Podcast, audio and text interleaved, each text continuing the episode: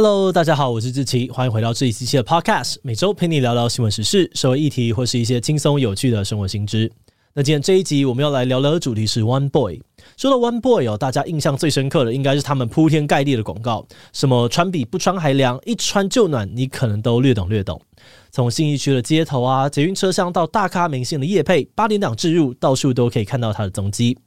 那虽然网络上面常常有人批评哦，他们的品质很差，衣服有塑胶味，甚至还有人嘲笑买 One Boy 的都是盘子，觉得在淘宝上面随便都可以找到一样的东西，价格还更便宜。但是 One Boy 的人气却丝毫不受影响，不止代言人越请越大咖哦，创办人还曾经透露，One Boy 的年营收高达了新台币二十五亿，是目前台湾原生的第四大服装品牌。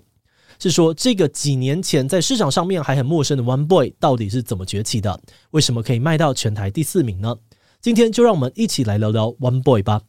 诶，等等，不过开始之前呢，还是说明一下哦，制作这集呢，纯粹是出于团队的好奇心，我们没有收 One Boy 的业配哦。不过在进入今天的节目之前，先让我们进一段工商服务时间。每次遇到工作场合需要开口说英文，就会让你前一天睡不好觉吗？别担心，今天要介绍这堂经理人月刊唯一推荐的商用英文课程，能够帮助你摆脱不敢开口说英文的困扰。课程讲师 Catherine 自学英文超过二十五年，经营的 YouTube 频道超过四十七万粉丝订阅，在台湾土生土长，他非常知道要怎么样克服台式英文的困境。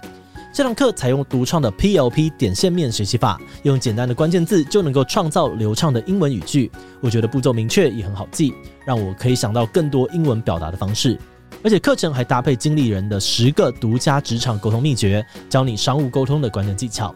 有五大职场实用情境教学，包含自我介绍、简报提案、商务会议、接待来宾跟拜访客户。现在就点击资讯栏的链接，了解课程，给自己一个强化英语表达的机会吧。目前还有好康优惠，四月二十号前限时五折，现省三千两百元。输入志祺七七的优惠码，还能够现折六百元哦。好的，那今天的工商服务时间就到这边，我们就开始进入节目的正题吧。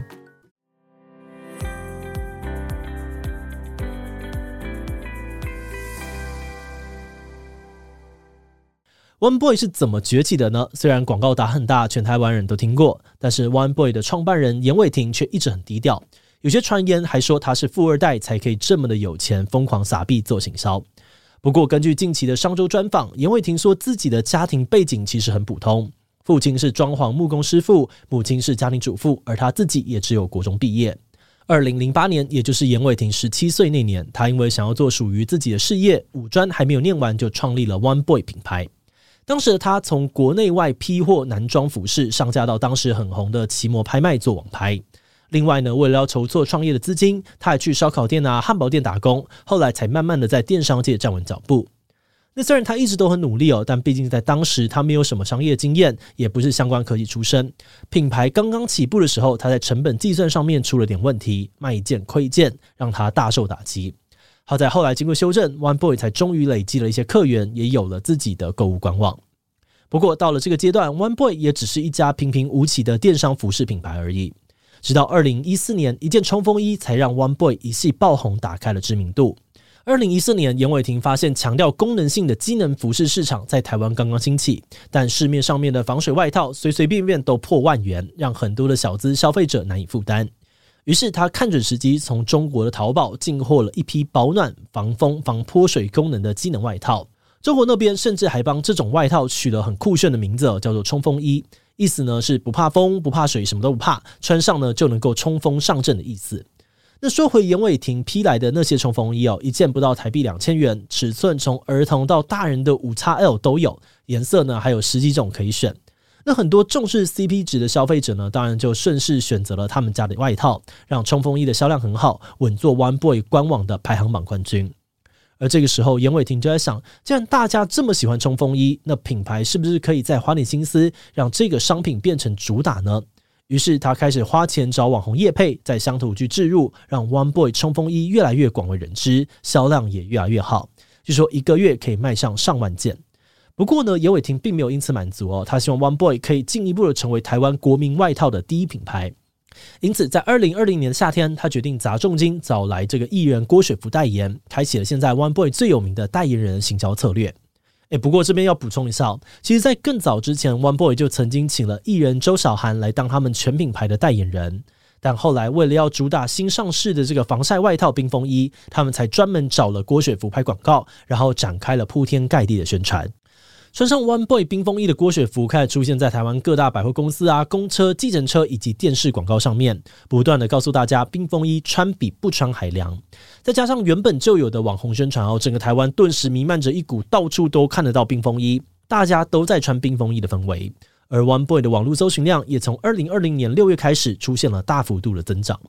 那虽然有些人可能会觉得广告太多很烦哦，但这种包围式的行销手法很成功的让冰风衣在短短不到半年的时间就热销了五十万件，相当于每五十个台湾人就有一件。那看到成效的 One Boy 呢，更是一不做二不休，干脆让每样商品都有专属的代言人。像是在二零二二年，他们找来了林心如代言冰风衣，张钧甯代言青旅鞋，而贾静雯呢，还有修杰楷夫妇合体代言素棉衣。年底甚至还跨海请来了韩国明星朴敏英来代言冲锋衣。这些大咖代言人轮番上阵哦，成功的让 One Boy 引发热议，网络搜寻的声量甚至还超越了本土电商服饰龙头 Lativ。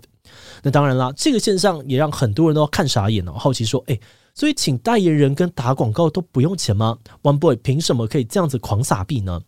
其实，One Boy 在刚崛起的时候，有些电商的从业人员根据自己的经验推估，One Boy 一个月的广告预算应该超过三百万。但奇怪的是，明明花了这么多钱，One Boy 却似乎没有使用常见的电商行销手法，像是他们没有搭配促销策略，也没有利用大家习惯的数位工具针对目标客群下广告。而在实体店面的部分呢，很多人也质疑哦，他们的陈列毫无章法可言，怀疑连库存的系统都没有建造好。因此，有不少人觉得 One Boy 只是在用淘宝货卖台湾人的资讯落差炒短线，现在的成功只是侥幸罢了。不过，另外一方面，也有人觉得 One Boy 的行销手法看似很夸张，但实际上并非无脑乱花钱。毕竟，行销预算的多或少，还是要看企业的营收规模才能够判断的。例如，韩国的三星电子，光是二零二一年就花了台币六百二十三亿打广告，数字听起来很可观哦，但其实只占了三星电子年营收的一 percent 而已。而像是 One Boy 这种消费型品牌，广告预算占年营业额的十五到三十 percent 都还算合理。那如果以严伟霆透露的年营收来推估哦，One Boy 一年的行销费用落在四到八亿都还算正常，因此有钱找明星代言，好像也不算太意外。诶，可是像 Net 啊、Latif 这些品牌的营收金额都更高啊，怎么就没有看他们狂找大咖打广告呢？有些人认为哦，这跟 One Boy 的选品策略有关。因为 One Boy 的产品线呢，主要集中在少数几款机能服饰，比起其他大品牌精简很多，而且他们所经营的产品类型在市面上面的价格落差很大，所以更加需要透过品牌去帮产品赋予价值，才能够维持住毛利。因此，狂下广告对他们来说是很有必要的。至于其他的服饰品牌，他们的产品就比较强调多样性，希望让顾客可以一次买完一家大小的衣服，因此在投放广告时也会比较注重分散风险。比如说，拥有多间知名电商品牌的美而快集团总经理就曾经说，如果要分配一亿元的广告预算，他们通常会选择部分给衣服，部分给裤子之类的，让产品都能够被曝光到。而当预算被分散，就比较难打洗脑广告，也比较难邀请到超高知名度的艺人代言。那光从结果来看，目前 One Boy 选择的策略显然还是蛮成功的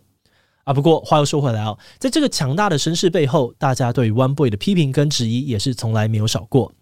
第一个最直接的批评呢，就是质疑 One Boy 的广告打那么凶，可是品质却很差。论坛上面常常看到有人出来劝世，批评他们家的衣服有刺鼻的塑胶味啦，买来穿三天就裂开啦，客服不处理问题等等。而另外一个常见的争议，则是认为 One Boy 用淘宝贴白货来谋取暴利。像之前有人就质疑，他们家官网要价一千六百五十元的冲锋衣，在淘宝上面居然能够找到外形跟 logo 一模一样产品，价格却只要五分之一。很多的消费者因而觉得自己被欺骗，后悔花了大钱买淘宝货。但针对这些批评哦，严伟霆则坦诚说，One Boy 一开始确实是从淘宝进货贴牌，但是在二零一九年，他因为看好冲锋衣的潜力，带着一半的身家买下了中国的工厂。因此，从那个时候开始的冲锋衣，从设计啊、打版到面料，全部都是他们自己完成的，有独立的产品线，品质也能够更好的控管。嗯，但是除了品质的争议之外，另外一个针对 One Boy 的常见质疑哦，是关于他们剥削员工的争议。在求职天眼通跟 Dcard 论坛上面，不少人都曾经批评说，One Boy 的工作环境很差，主管还会强迫员工加班等等。而且在劳动部的查询系统上面，也的确能够找到不少 One Boy 公司被裁罚的记录。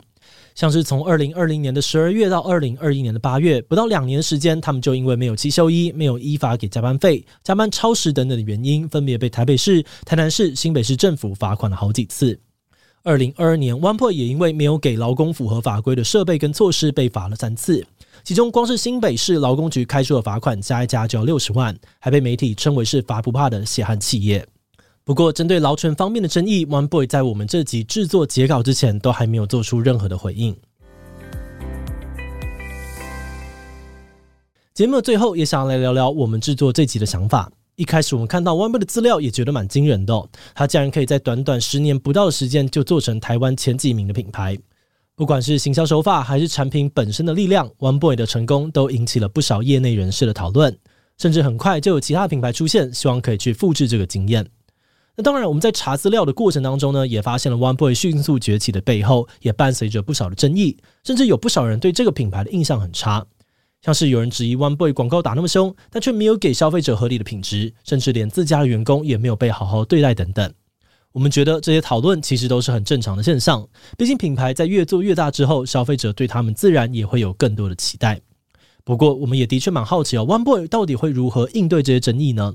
是像我们之前介绍过的 SHEIN 一样，谈着争议继续越卖越大，还是会积极的面对问题，去改变他们在消费者心目中的形象，甚至变成下一个台湾之光呢？这部分就让我们继续的观察下去吧。好的，那我们今天关于 OneBoy 的介绍就先到这边。如果你喜欢我们的内容，可以按下最终的订阅。另外，我们在 EP 一百零四也讨论过一个红遍欧美的中国服饰品牌 SHEIN，没有错，SHEIN 其实是中国品牌哦。就算你没有在 SHEIN 买过衣服，你也应该在 IG 啊或是 FB 上面看过它的广告。SHEIN 擅长用很吸睛的服装设计，还有超级便宜的价格来吸引顾客。有些衣服甚至便宜到只有几十块，比夜市还要便宜。在年轻人的世界当中，简直可以说是无人不晓。不过，在这个夸张便宜的价格之下，却出现了许多的争议，像是衣服的品质超烂、剥削劳工，甚至爆出衣服上面出现了求救讯号。SHEIN 到底是怎么样从中国红到欧美的呢？这些争议都是真的吗？如果你对这个议题感兴趣，很欢迎你收听 EP 一百零四，我们会把链接放在资讯栏。如果是对于这集 OneBoy 对我们的 Podcast 节目，或是我个人有任何的疑问跟回馈，也都非常的欢迎你在 Apple Podcast 上面留下五星留言哦。那今天节目就这样告一段落，我们就下集再见喽，拜拜。